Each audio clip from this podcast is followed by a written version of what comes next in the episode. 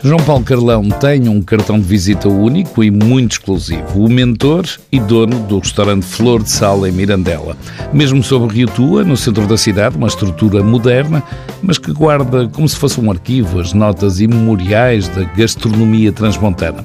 João Paulo trabalhava e ainda trabalha na empresa familiar fundada pelos pais e foi de resto esse trabalho que o levou a abrir um restaurante. Os clientes que vinham de fora, que precisavam de ser bem recebidos, tal como acontecia quando ele próprio viajava.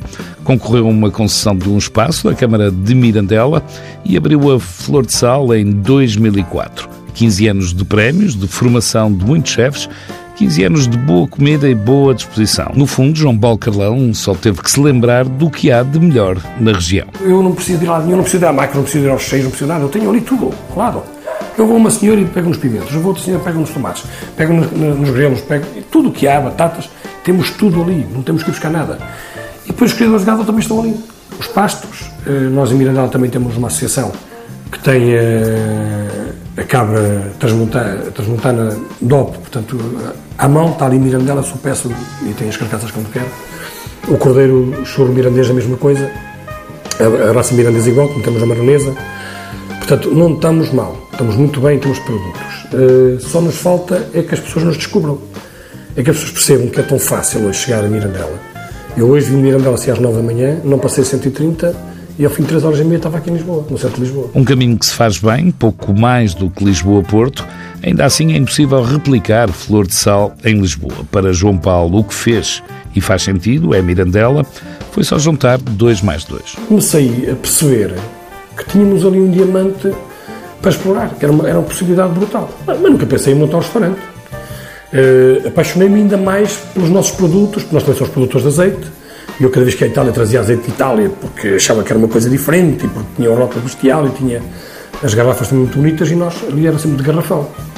Portanto, desde o meu avô sempre tivemos azeite em casa, tínhamos, tínhamos lagado azeite também.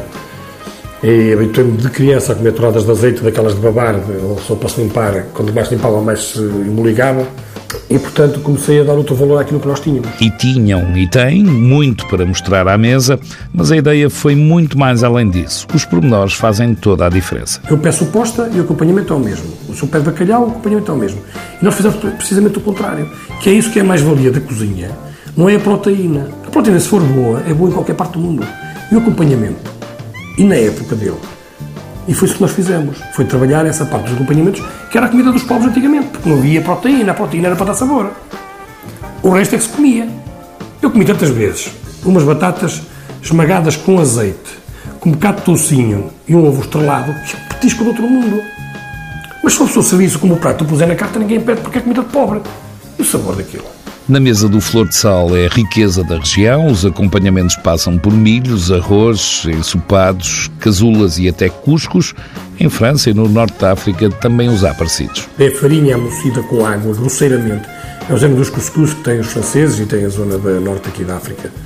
Uh, que é feito em vinhais e de uma forma tradicional, portanto é com uma, uma vassoura de, de gesta, de, de gesta seca, que se vai salpicando a água para essa farinha, vai-se amassando à mão e vamos fazendo pequenos farrapos, depois é cozinhado como arroz. Os produtos desfilam na flor de sal de João Paulo Carlão.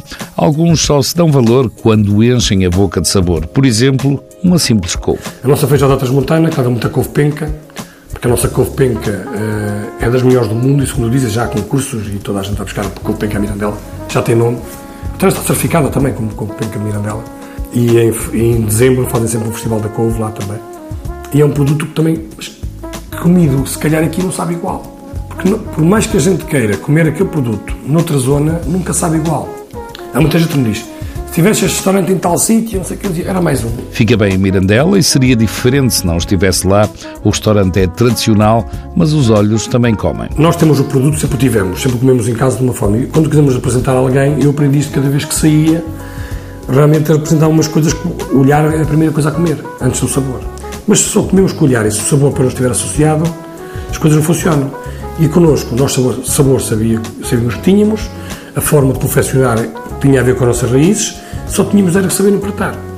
Bem, claro, eh, estamos a entrar nos montes, quando toda a comida ia para a mesa travessa começar a empratar, foi um choque grande para as pessoas da terra. Mas foi uh, exatamente o contrário para quem vinha de fora, chegavam ali e parecia um oásis. Comer um produto bem apresentado e com ligações fantástica que interessava. Produtos bons, bem apresentados e um anfitrião que trouxe da sua própria casa a arte de receber bem. No restaurante de João Paulo há dizeres e expressões escritas, uma delas foi o ponto de partida para o que ia acontecer. O azeite só podia ter um lugar ilustre. Temos um lema que é comer sem azeite é comer miudinho, que é a base da nossa cozinha é o azeite. E o azeite bom transmontano. Não quer dizer que o Alentejo também não seja, mas nós temos uh, uma particularidade entre as moldes temos olivais seculares, portanto, oliveiras que produzem muito pouco por hectare, mas produzem numa qualidade que pouca gente tem. E temos poucas variedades. Essencialmente temos a cobrançosa, temos a madural e a verdeal. E a mistura destas três é que dá as características do nosso azeite em trás modos. Eh, e eu sempre tive azeite na minha casa, portanto, no meu restaurante sempre se cozinha com azeite da minha casa, sempre. Depois na mesa, tenho vários azeites que estão em garrafa e que estão no mundo inteiro, para que as pessoas também possam provar diferentes aspectos do azeite, porque todos os produtores fazem azeite de maneira diferente. Precisamente por causa do azeite, João Paulo começou a promover a Lagarada, um fim de semana em Mirandela, daqueles que valem mesmo a pena. É um programa eh, de dois dias que consiste em receber os convidados num lagar de azeite em Sucés, que fica a 5, 6 km de Mirandela, do restaurante, e servimos aí um, uma posta de bacalhau grelhada com azeite acabado de espremer do lagar. As pessoas visitam o lagar, visitam o olival, sabem o que é a apanha da azeitona, provam azeites, têm uma prova de azeites, e depois tem uma degustação do bacalhau assado ali no momento, que as pessoas participam na assar o bacalhau, e picamos o alho, cortamos a cebola, cozemos as batatas, o grão e a couve, e entretanto, na hora de servir o bacalhau, quando estamos a tirá-lo da grelha, estamos a tirar diretamente do lagar, acabadinho de espremer, o azeite, que ainda vem à temperatura que se deve provar, não está muito frio, não está muito quente, está com 26 graus mais ou menos, e quando entra no bacalhau, o bacalhau ganha os sabores do azeite e o azeite ganha os sabores do bacalhau.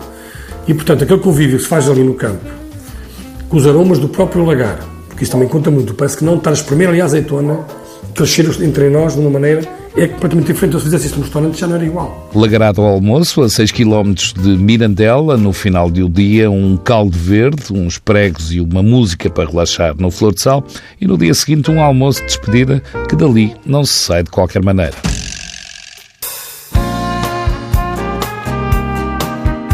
Uma das grandes vantagens da vida profissional é fazer o que se gosta. E se essa sorte se aliar ao que desde sempre estava nos planos, melhor é difícil. O chefe Vincent Fares parece ter essa fortuna Nasceu perto de Lyon e era ainda muito novo quando decidiu a carreira de cozinheiro.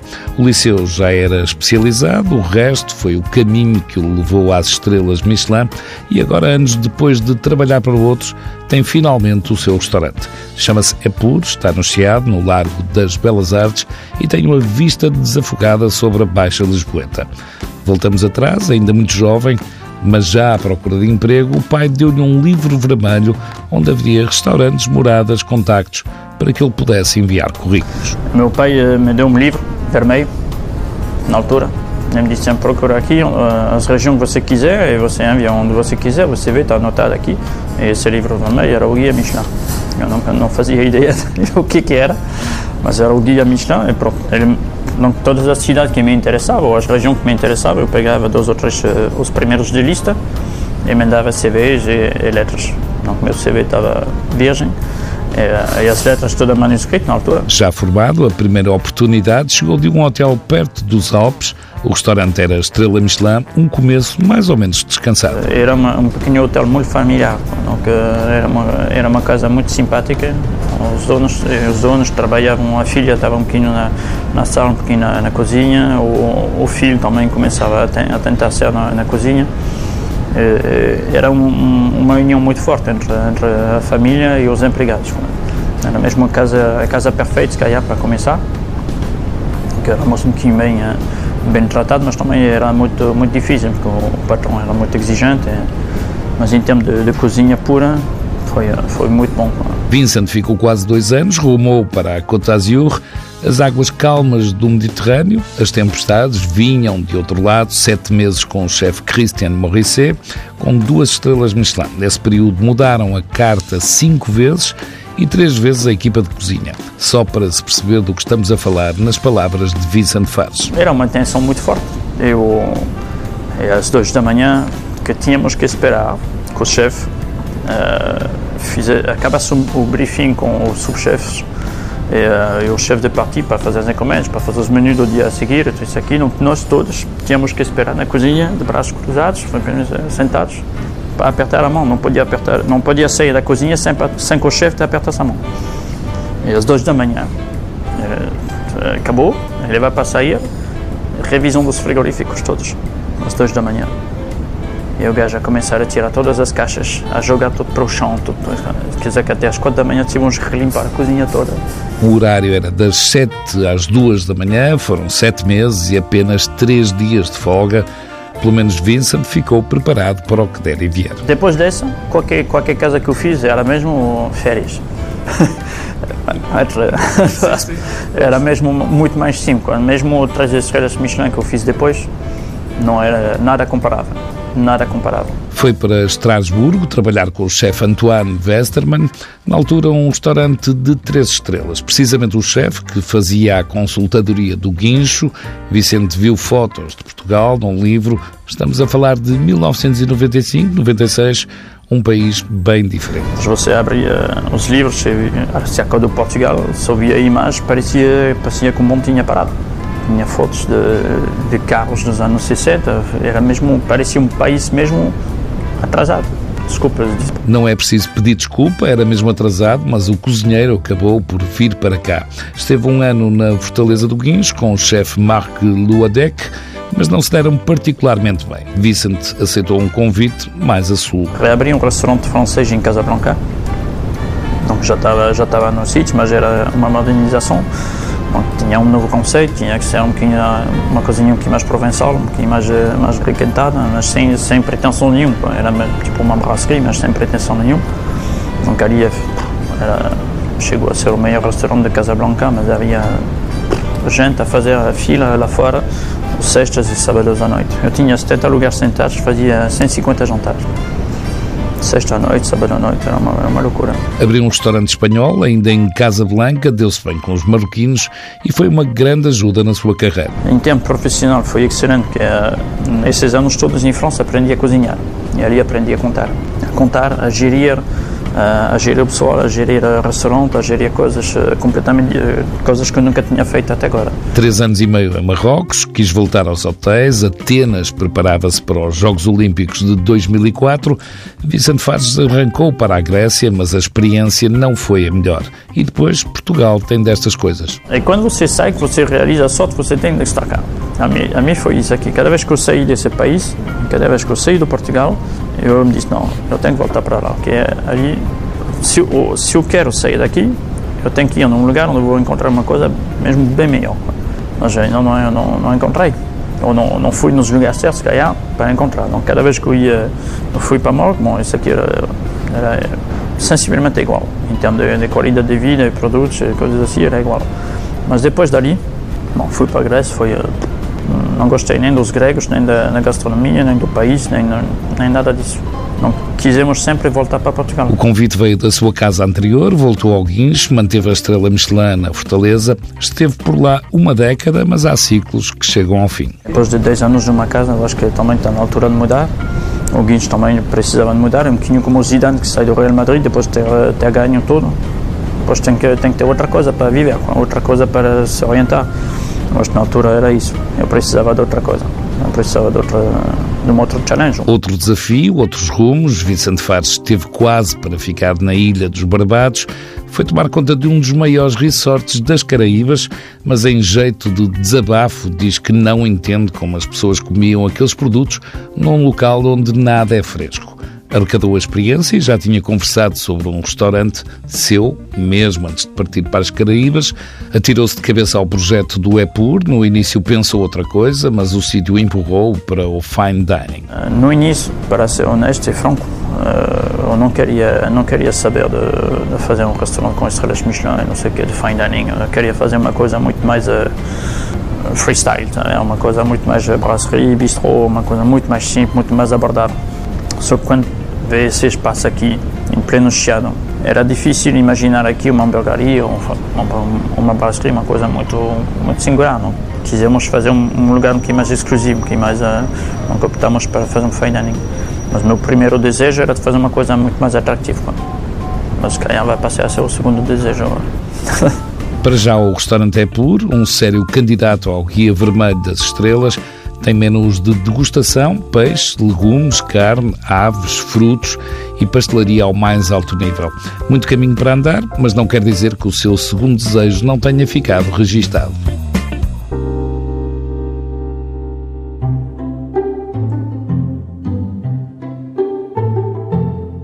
Quando se fala de alimentação, fala-se obviamente de produtos e de preferência bons produtos. Foi a pensar nisso que Pedro Vivo abriu o seu talho há cinco anos, no centro de Lisboa. Chama-se A Vaca e Pedro cria uma montra das suas carnes. Se hoje se fala em peixeiras dos chefes, este é o talho dos chefes. Se calhar tem a ver com o pepino torcido desde pequenino. Este negócio vem, eu nasci dentro dele. O meu pai, os meus pais, digo, os meus pais já tinham este negócio, já este negócio já vem dele. A vida do meu pai foi vender leite em pó, depois vender vitelos, comprar e depois fazer uma sociedade e dessa sociedade começarem a abater animais bovinos e começar a distribuir as redes dos talhos e fizeram uma empresa que se chama Seliscarmo e essa Seliscarmo é uma empresa que está ativa, graças a Deus, está ligada a um irmão meu que ainda está a dar continuidade a ela onde é que bate, abatem os bovinos, caprinos e estão ligados a isso e é um setor que está vivo ainda, graças a Deus. O negócio sempre correu bem, o talho foi uma forma de mostrar tudo o que tinha, as suas carnes, agora tem uma montra com tudo explicado. Isto era um talho e estava aqui um pouco virado ao contrário. E eu montei assim, como eu já forneço alguns restaurantes e chefes de cozinha, lembrei-me de abrir uma loja de carnes onde é que tivesse a minha montra para eles chegarem aqui e verem o que nós produzimos, desde a vazia, desde o ribeiro, desde o tomahawk, desde o tibone, desde o acém, desde a picanha, desde o lombo, desde a alcatra, de tudo, que eles chegassem, analisassem e vissem o que é que nós produzimos. Desde... O talho é diferente, muitas carnes maturadas, mais gordas, ao que parece, em sentido contrário do mercado. Hoje em dia os talhos só consomem carne branca quanto mais branca é melhor, porque não tem gordura e aquilo que é quanto mais químicos tem, mais hormonas tem. E eu até ao contrário, eu é quanto mais gordura melhor. Quanto mais gordura melhor tiver, se for um animal magro não presta para maturar, não presta para fazer a maturação, e a carne não é terra, não é saborosa, não tem nada. E a carne quanto mais gorda, mais rica é. Mais gordura, mais sabor e um lema que Pedro gosta de realçar. Eu já tenho viajado um bocadinho pelo mundo e tenho visto algumas coisas e que vejo cada vez a carne mais gorda melhor é, quanto mais velha melhor é. E então, o que é que eu tenho feito? Numa das herdades que tenho, minha, tenho vacas e essas vacas só comem pasto natural, não comem químicos, não comem produtos, não comem relações e são vacas velhas, gordas e felizes, como eu costumo dizer, porque só são criadas com o que é bom. Com o que é bom e já agora vacas fora daqueles espaços industriais onde as imagens nunca são bonitas. Na minha loja tenho aqui algumas fotografias e costumo dizer as vacas velhas são gordas, velhas e felizes. Porquê? Os animais andam a campo em hectares, em hectares, em hectares, são saudáveis e têm uma vida com uma liberdade parávamos nós termos. Bebem água aqui e vão comer a sua precisa 2 km, não sei onde. É, quanto mais campo, melhor. Aquilo que eu quero é animais a campo a andar bastante para ganharem fibra, para ganharem músculo e para, pela natureza, para dormirem, acordam e deitam-se. Vacas velhas, gordas e felizes. A trilogia parece agradar a muitos, mesmo os que não comem carne também as preferem ver assim. Aqui há muita carne maturada, uma técnica que só agora é mais comum na mesa dos portugueses. O que é que isto faz, a maturação? Perder toda a proteína que carne que teve, que não presta, e fica lá o suco dela toda. Nós, quando vamos consumir esta carne, é a diferença é esta. Já fizemos carne com 200 dias para o, Olivier, para o grupo Olivier. E estava divinal. Com brandy, com ervas aromáticas, com licor, estava top, top. Pedro Vivo gosta do que vende, fornece muitas casas conhecidas, muitos chefes sabiam bem o que queriam e até se adiantaram aos produtores. O chefe já, já sabe o que faz na carne. E, e os chefes andam sempre à frente. Nós é que não estávamos à frente Nós, produtores, nós comerciantes, é que nós estávamos à frente. Hoje os chefes já têm uma. Estes chefes novos, estas novas técnicas, Lubomiro, eh, Henrique Sapessoa, Vitor Sobral, eh, eh, estes chefes que estão aqui, Nuno Mergonça, Alexandre Silva, que estão todos a, a bombar, graças a Deus, estes chefes já sabiam o que era isto. Eh, e ao saberem o que era isto, quando me conheceram e quando nós conhecemos e quando fizemos isto, eles acreditaram e viram o que era isto. Isto é bom. Estamos cá, e, graças a Deus, até hoje tem corrido bem. Sucesso garantido, muitos passam pelo Arieiro, em Lisboa, e têm muito para onde escolher. Aqui temos vazia, com 30 dias, a 100, tibone, chuletô, fazemos o ribai aqui, chuletô, chuletô, vazias, tudo e pontas da 100, ribai. Neste setor temos os ribais. Ribais é o centro do acém, é como está aqui neste animal que o senhor está a ver. Está a ver aqui a 100 comprido, é o núcleo que está aqui. O ribai é um centro do acém. Grandes frigoríficos, montras com várias partes da carne, no centro do talho uma figura, uma vaca em tamanho real. Não é um talho qualquer, Pedro Vivo sabe do que está a falar. Carnes maturadas e outras do centro de Lisboa, chama-se A Vaca e já é uma referência na cidade.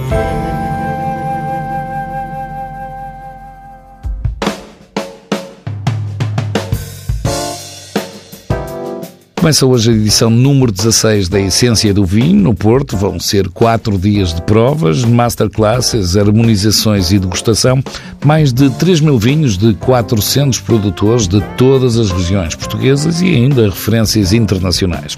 Um destaque para a grande prova Top 10 Vinhos Portugueses, revista de vinhos, e ainda uma nota para o lançamento de um dos vinhos mais exclusivos do mundo o Liber Pater 2015 de Bordeaux.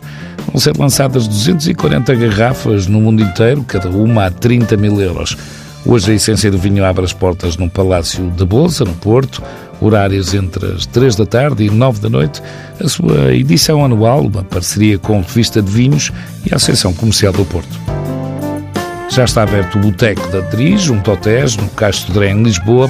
A ideia é reviver os botecos cariocas e não só pela comida, mas também pelo ambiente. A carta é do Pedro Azac, com pratos que refletem as influências estrangeiras na gastronomia brasileira, como o strogonoff ou o falafel, mas também as mais típicas, como por exemplo a picanha do sul do Brasil.